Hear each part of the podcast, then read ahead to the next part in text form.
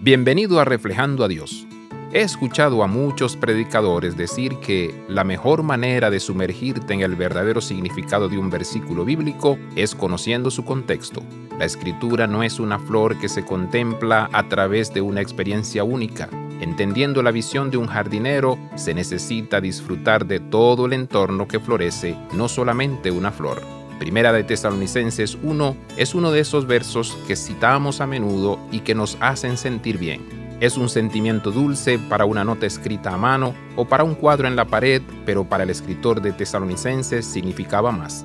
Pablo quería que los tesalonicenses supieran lo mucho que los apreciaba y también quería animarlos. Si leemos todo el capítulo, vemos que él alaba constantemente su mentalidad del reino. Ellos hicieron que Pablo se sintiera gozoso y para él era importante que ellos lo supieran. La próxima vez que encuentre otro de esos versos populares de la Biblia, considera sumergirte un poco más en él. Deja que el Espíritu Santo te ayude a conocer el contexto en el que ese verso se encuentra.